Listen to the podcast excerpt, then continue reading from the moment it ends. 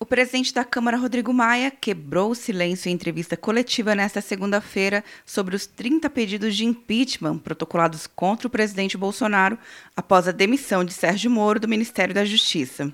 É claro que é, o ex-ministro da Saúde, o ex-ministro da Justiça são homens públicos que têm muita credibilidade na sociedade, geram muita, muita pressão né, as suas saídas geraram, continuam gerando muita pressão na sociedade, muitas críticas ao governo, mas acho que esses, todos esses processos, como o processo de impeachment, como você colocou, como a possibilidade de CPIs, elas precisam ser é, pensadas e refletidas com muito cuidado. O presidente da Câmara falou sobre os problemas enfrentados na área da saúde e economia no país devido à crise provocada pela pandemia.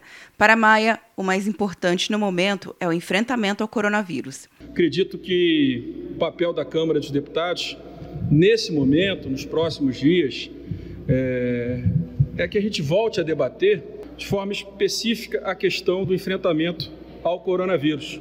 Há dez dias sem se pronunciar e muito cuidadoso com as palavras, Maia tem sido duramente criticado nas redes sociais, principalmente com hashtags de Fora Maia e Maia tem que cair no Topic Trends do Twitter, como assunto mais comentado após Bolsonaro acusar o presidente da Câmara de conspirar contra o presidente. Manifestantes se reuniram neste domingo na porta da casa do presidente da Câmara, pedindo o impeachment de Rodrigo Maia. Quer um ano sem mensalidade para passar direto em pedágios e estacionamentos? Peça a Veloy agora e dê tchau pras filas. Você ativa a tag, adiciona veículos, controla tudo pelo aplicativo e não paga mensalidade por um ano. É por tempo limitado. Não perca. Veloy. Piscou, passou. De Brasília, Luciana Castro.